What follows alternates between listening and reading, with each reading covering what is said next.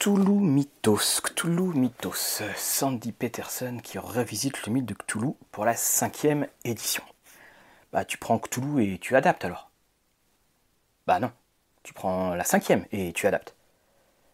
Parce que de toute façon on adapte tout en cinquième en ce moment. Mais alors si tu prends une adaptation de quelque chose qu'on va adapter, ça donne quoi? Ouais, bon, ok. Auralis TV, bonjour.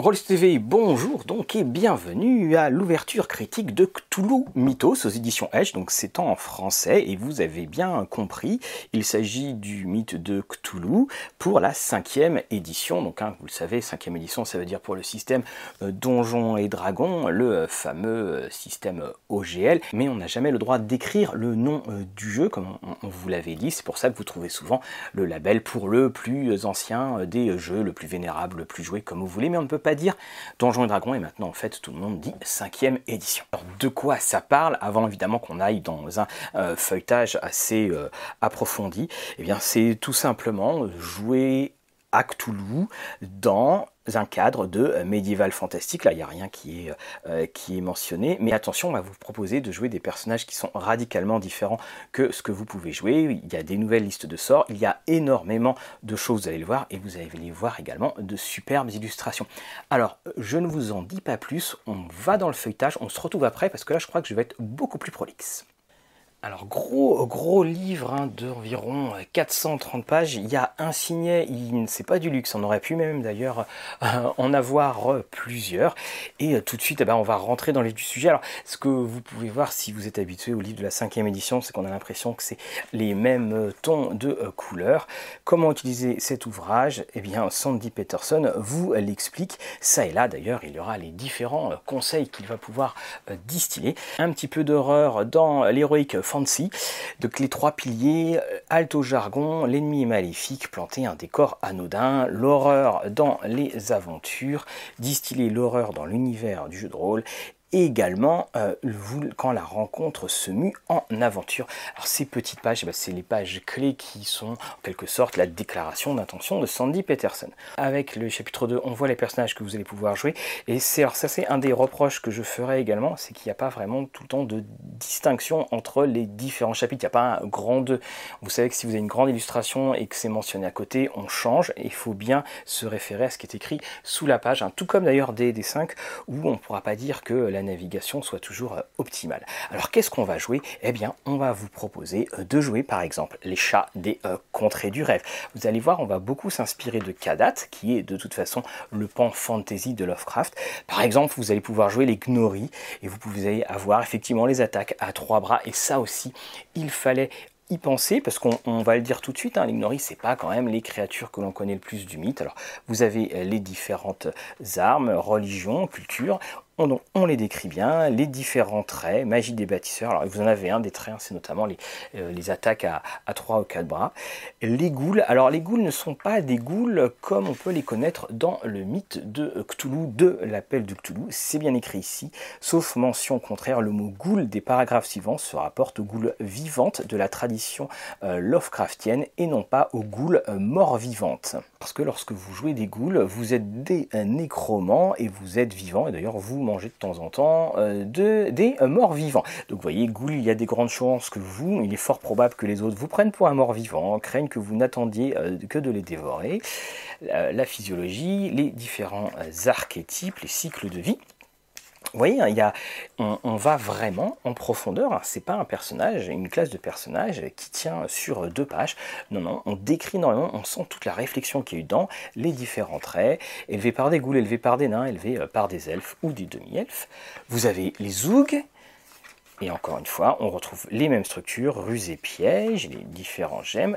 On retrouve aussi les chochos et les humains euh, d'outre-monde les différentes options, donc sous classe et classe de personnages. Donc vous voyez, on fait des rappels, par exemple les chats du contrat du rêve, familier, origine magique, en sorceleur. On fait donc euh, les rappels aux règles. Le musardeur, c'est un archétype de roublard.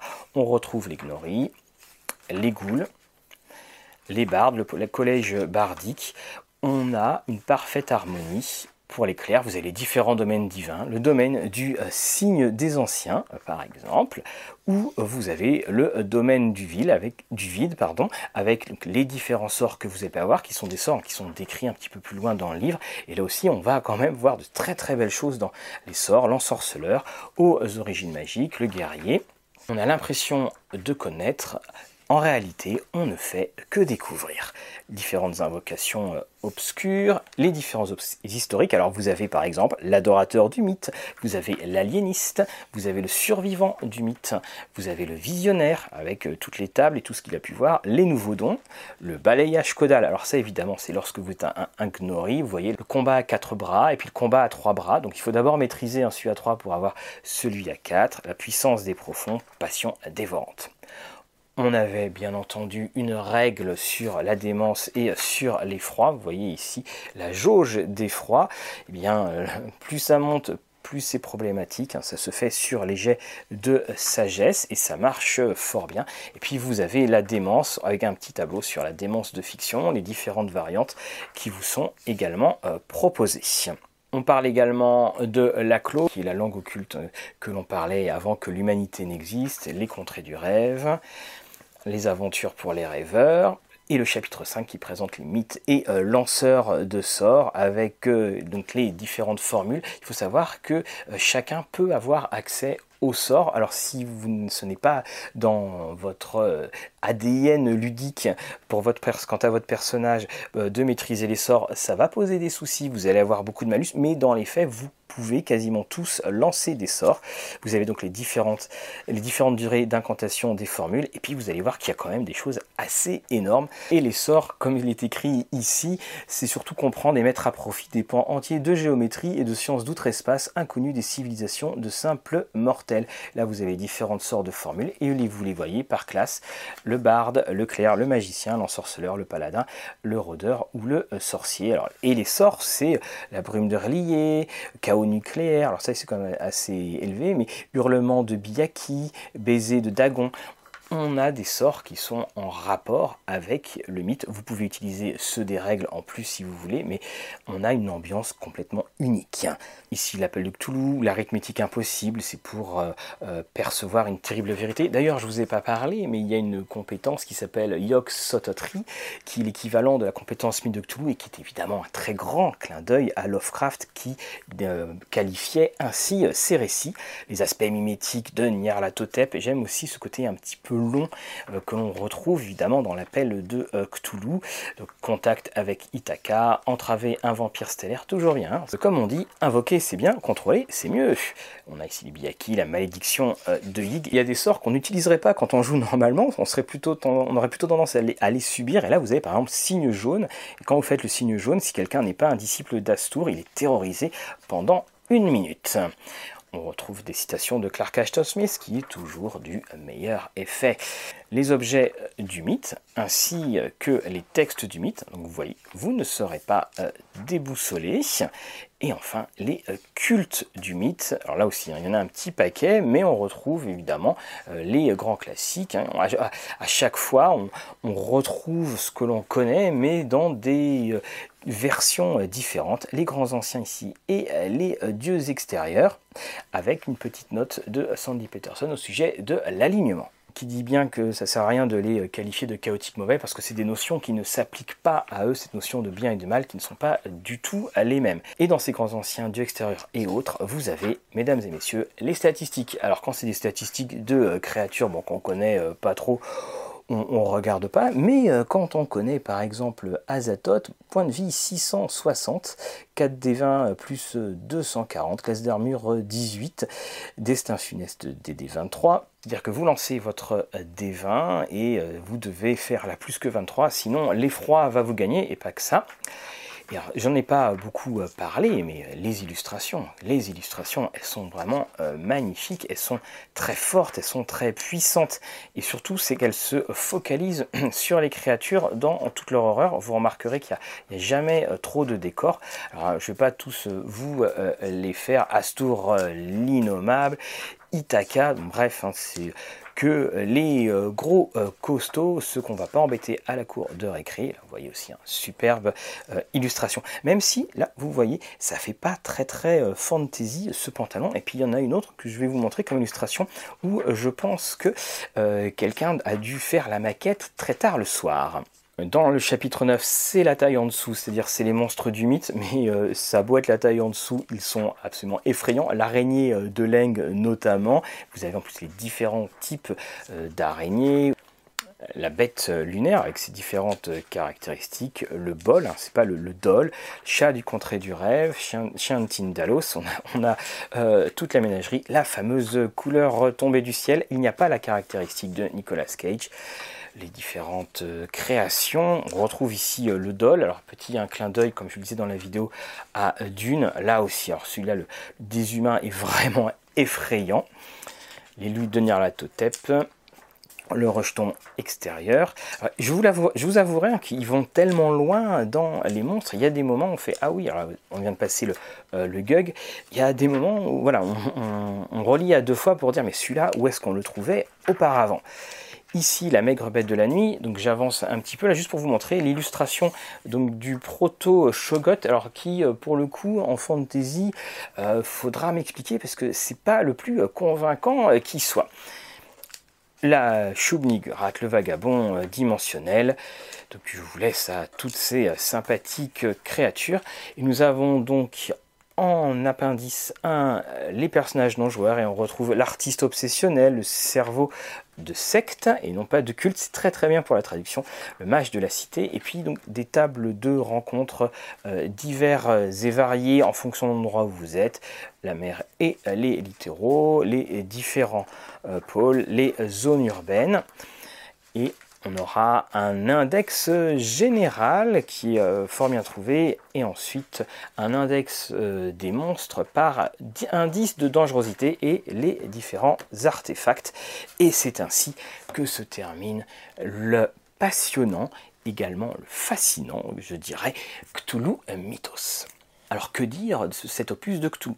Je vais vous avouer une chose, le projet Cthulhu Mythos, je l'ai suivi de très très loin parce que au bout d'un moment, on a tellement de choses estampillées Cthulhu ou alors tellement de oui, vous allez voir, il y a également des échos Lovecraftiens qu'on a juste envie de répondre oui, d'accord, mais c'est quoi le truc original en fait? On a une invasion, le baromètre là est vraiment au maximum, on entre dans le rouge, on se dit bon, OK, encore un projet en plus. Bon, d'accord, c'est Sandy Peterson, pourquoi pas?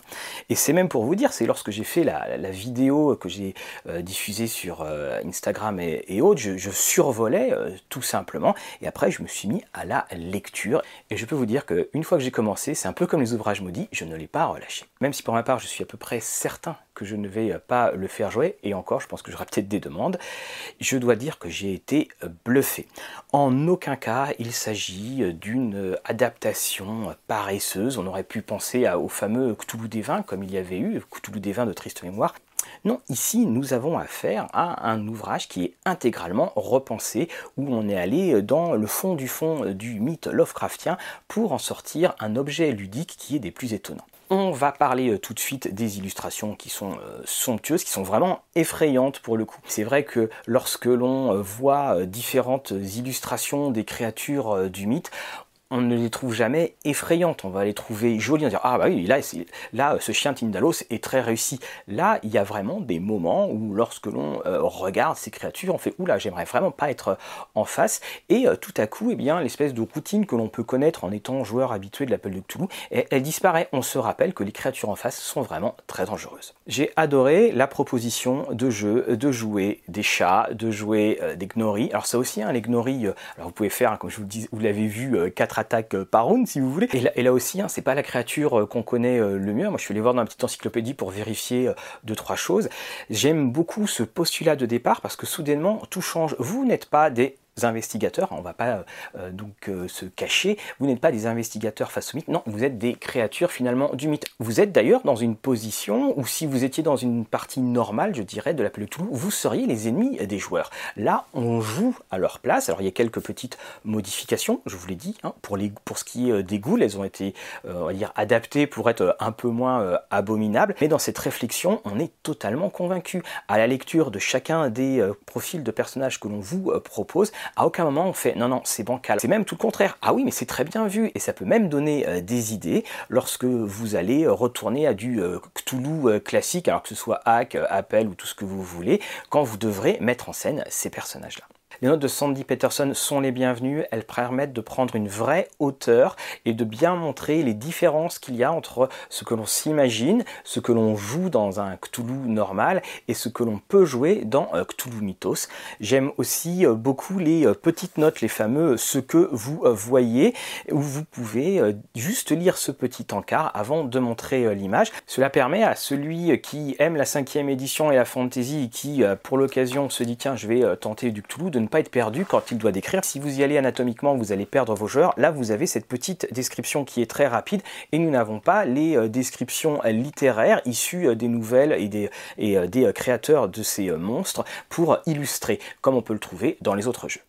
Vous avez néanmoins un pont littéraire qui se fait, vous l'avez peut-être vu même si je ne l'ai pas euh, mentionné, pour euh, grand nombre de créatures. Vous avez une petite section euh, source principale, là je suis devant le roi en jaune, je, m'incline, Robert Chambers, le roi en jaune nouvelle, mais par exemple pour le Biyaki, vous n'avez rien du tout, les pauvres Biyaki, la chair à canon de l'investigateur. Nous avons donc une transposition euh, très intelligente, par exemple je pense au, système de la jauge d'effroi, on retrouve les grands tropes euh, des jeux Lovecraftiens. Pourrait-on d'ailleurs envisager, c'est une question que je pose, de faire un jeu autour du mythe, autour des écrits de Lovecraft, sans que la santé mentale euh, ou que la jauge d'effroi ne soit une caractéristique ou ne joue dans le système de jeu? Est-ce que par exemple c'est ne pas faire confiance euh, aux joueurs lorsqu'ils sont face à ces créatures? Généralement il suffit euh, de montrer euh, les illustrations pour que les joueurs soient pris de crise de prudence aiguë. C'est intéressant de voir qu'il donc on a réussi à transposer, mais que à chaque fois il y a une belle harmonie. Ce ne sont pas des, systèmes que l'on sent euh, euh, sur euh, ce jeu. Un autre point subtil de cette adaptation qui va vraiment dans le chemin d'un jeu à part entière, même si évidemment le système de règles de base est toujours la cinquième édition, ce sont les sorts. On tient vraiment à ce que ce soit des sorts qui soient personnalisés, qui correspondent vraiment à cet univers, qui correspondent à l'esprit de cet univers, à l'esprit Lovecraftien de la magie, c'est-à-dire qui est vraiment l'entité de l'esprit euh, donjon, la fameuse magie euh, vancienne. Le point d'intérêt est, sauf erreur de ma part, on ne fait pas allusion au sort euh, du livre de base. Pour ce qui est des, des, races, on, parle régulièrement d'elfes ou, ou d'autres, même si c'est vrai que on a envie quand on découvre ce jeu de jouer des races de personnages qui sont incluse dans le jeu, mais on se rend compte très vite aussi, si on a beaucoup de joueurs aussi, on va jouer très vite et qu'on a des morts, on va finalement se retrouver tout le temps avec les mêmes races de personnages. Alors il n'y a pas de cadre de campagne défini géographiquement parlant, même si évidemment on pense euh, au contrée du rêve, parce que c'est euh, l'étiquette fantasy que l'on peut appliquer euh, à Lovecraft en ce qui le concerne. Il n'y a pas de carte, par exemple on aurait pu avoir les cartes des contrées, il n'y en a pas. On sait que la campagne L'île des Goules va sortir en français, d'ailleurs un, un, petit scoop euh, Rolliste TV. dans la version euh, américaine, c'est en 4 volumes. Là, ce sera un volume massif en français de 230 pages. Et puis, euh, j'ai cru entendre dans les couloirs que c'était quand même très très bien avancé. Donc là, on va avoir plus de, plus de détails sur comment jouer parce que c'est, je dirais, peut-être le, seul reproche que je fais au, jeu, c'est que on, a tout pour, tout pour jouer, mais pour ce qui va être des idées d'aventure, pour ce qui va être des cadres d'aventure, là c'est vrai que nous sommes un peu dans la portion congrue vous avez bien quelques pistes qui sont données en tout début euh, d'ouvrage euh, par les propos de Sandy Peterson qui propose d'ailleurs de mettre Nyarlathotep en poil à gratter, je cite, euh, en méchant récurrent sur les différents donjons ou alors faire basculer, vous jouez à donjon et puis vous allez vers un autre arc narratif, ce que vous pouvez faire aussi, mais là évidemment si vous voulez faire la surprise à vos joueurs, vous vous privez de la très belle surprise et surtout de la très belle opportunité de jouer différentes races comme les chats. Je serais curieux de voir si en, en mettez en commentaire hein, si vous avez joué euh, les chats ou euh, d'autres créatures euh, proposées. Également, les seules aides entre guillemets seront à la fin les annexes qui sont des tables aléatoires de rencontres. Donc vous le voyez, on est plutôt dans l'aspect sportif et physique du mythe que vraiment dans les histoires. Et bien entendu, vous aurez quand même un petit peu de mal à calquer les aventures classiques avec le livre maudit et puis on ne vous croit pas vu le cadre dans lequel vous jouez. Mais en tout cas, foi de Zoug, je peux vous le dire, quel plaisir dans cette lecture. Il y a vraiment une, c'est une lecture euh, de découverte euh, également, et de voir toute l'inventivité de Sandy Peterson sur un thème qui est vu et revu, battu et rebattu. Hein, rajouter de la touche Lovecraft ici, euh, mettez des blancs en neige à la Lovecraft là. C'est vrai que je vous le disais, on en a beaucoup, beaucoup trop, je pense maintenant. Mais là, il y a cette, alors peut-être parce que c'est Sandy Peterson, je ne sais pas, mais c'est une réflexion. C'est également, on, sent toute la passion qu'il y a derrière. On sent dans, l'écriture qu'il a ouvert une porte, qui, s'est dit, mais en fait, cette idée, elle tient vraiment la route, et il est allé au maximum de euh, son idée. D'ailleurs, il n'était pas seul, parce qu'il y avait avec lui euh, James Jacobs, c'est euh, monsieur Paizo, Monsieur Pathfinder. Donc lorsque l'on a ces deux sommités de deux pans du jeu de rôle qui se mettent ensemble dans leur collaboration, le résultat finalement, s'il ne fallait pas en trouver une grande surprise, ça ne pouvait être excellent. Et effectivement, ils ont euh, confirmé Cthulhu Mythos chez Edge, c'est pour 60 euh, euh, euros avec une campagne qui va arriver, une expérience assez unique. Moi-même, je me suis auto-convaincu et lorsque l'île des Goules sortira, je pense que je peut-être essayer euh, euh, du D20 pour non pas infliger des pertes de santé mentale, mais faire modifier la jauge d'effroi. En attendant de euh, nous revoir, n'oubliez pas de partager, de liker, de tiper. On a les tipeurs arrivent très régulièrement. On vous remercie vraiment parce que ça, ça va nous aider surtout pour faire l'acquisition de nouveaux matériels, pour faire encore plus de live. Et comme toujours, que vos parties soient belles.